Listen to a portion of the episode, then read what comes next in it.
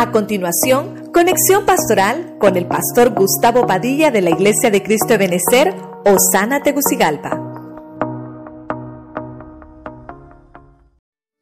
Hablamos de las tinieblas del 7. Por alguna razón lo pusimos porque son específicamente enfocados juicios de 7 al final de los tiempos, hablando escatológicamente.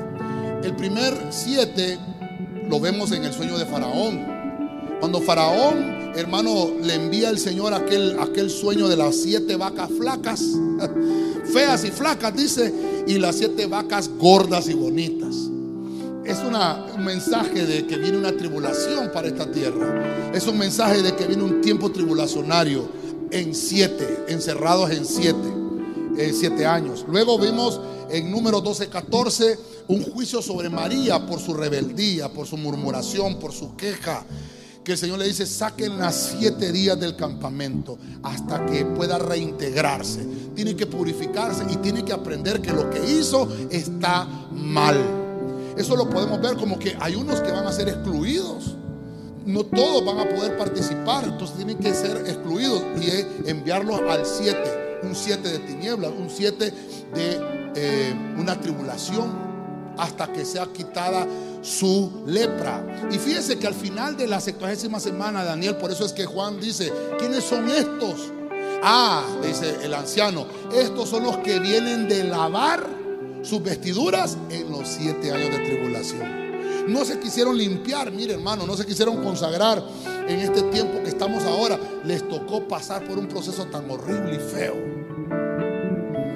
Perdieron rangos, perdieron privilegios. La salvación la tienen, pero perdieron un montón de privilegios. Número 3. Dice la Biblia en Proverbios que hay siete cosas que el Señor aborrece. Hay siete tipos de gentes, siete tipos de personas con siete características, con siete actitudes de oposición. Es lo contrario a lo que Él quiere de nosotros.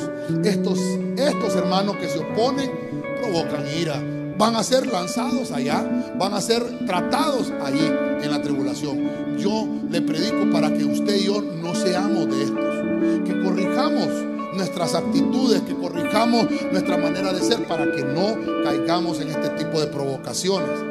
Luego está la reinfección, la vimos con estos siete espíritus que dice que caen sobre un hombre que fue libre. Entonces se reinfecta y la reinfección provoca siete actitudes peores a las que tenía antes. Se reinfectó. Y esto, hermano, es terrible porque nos habla también de que hay juicios de siete, de los que no quisieron limpiarse a tiempo ni mantenerse llenos de Dios.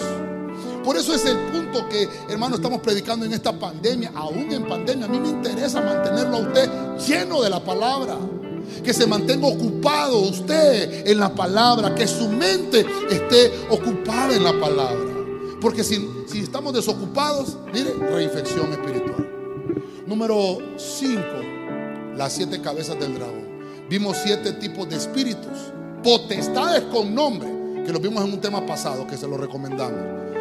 Donde estas potestades buscan, hermano, contaminarnos más todavía tenemos que mantenernos limpios y puros. Eso es lo que hace el dragón.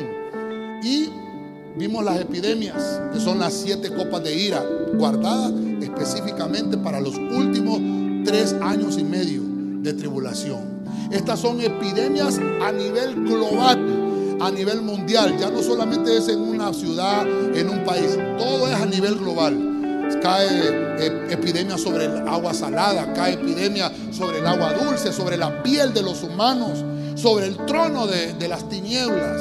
Todo lo que hemos visto, el Armagedón, el, el Éufrates secándose, espíritus en forma de rana que salen de las tinieblas. Todo esto, hermano, es ya en un tiempo tribulacionario, un castigo para los que se quedaron en la tribulación.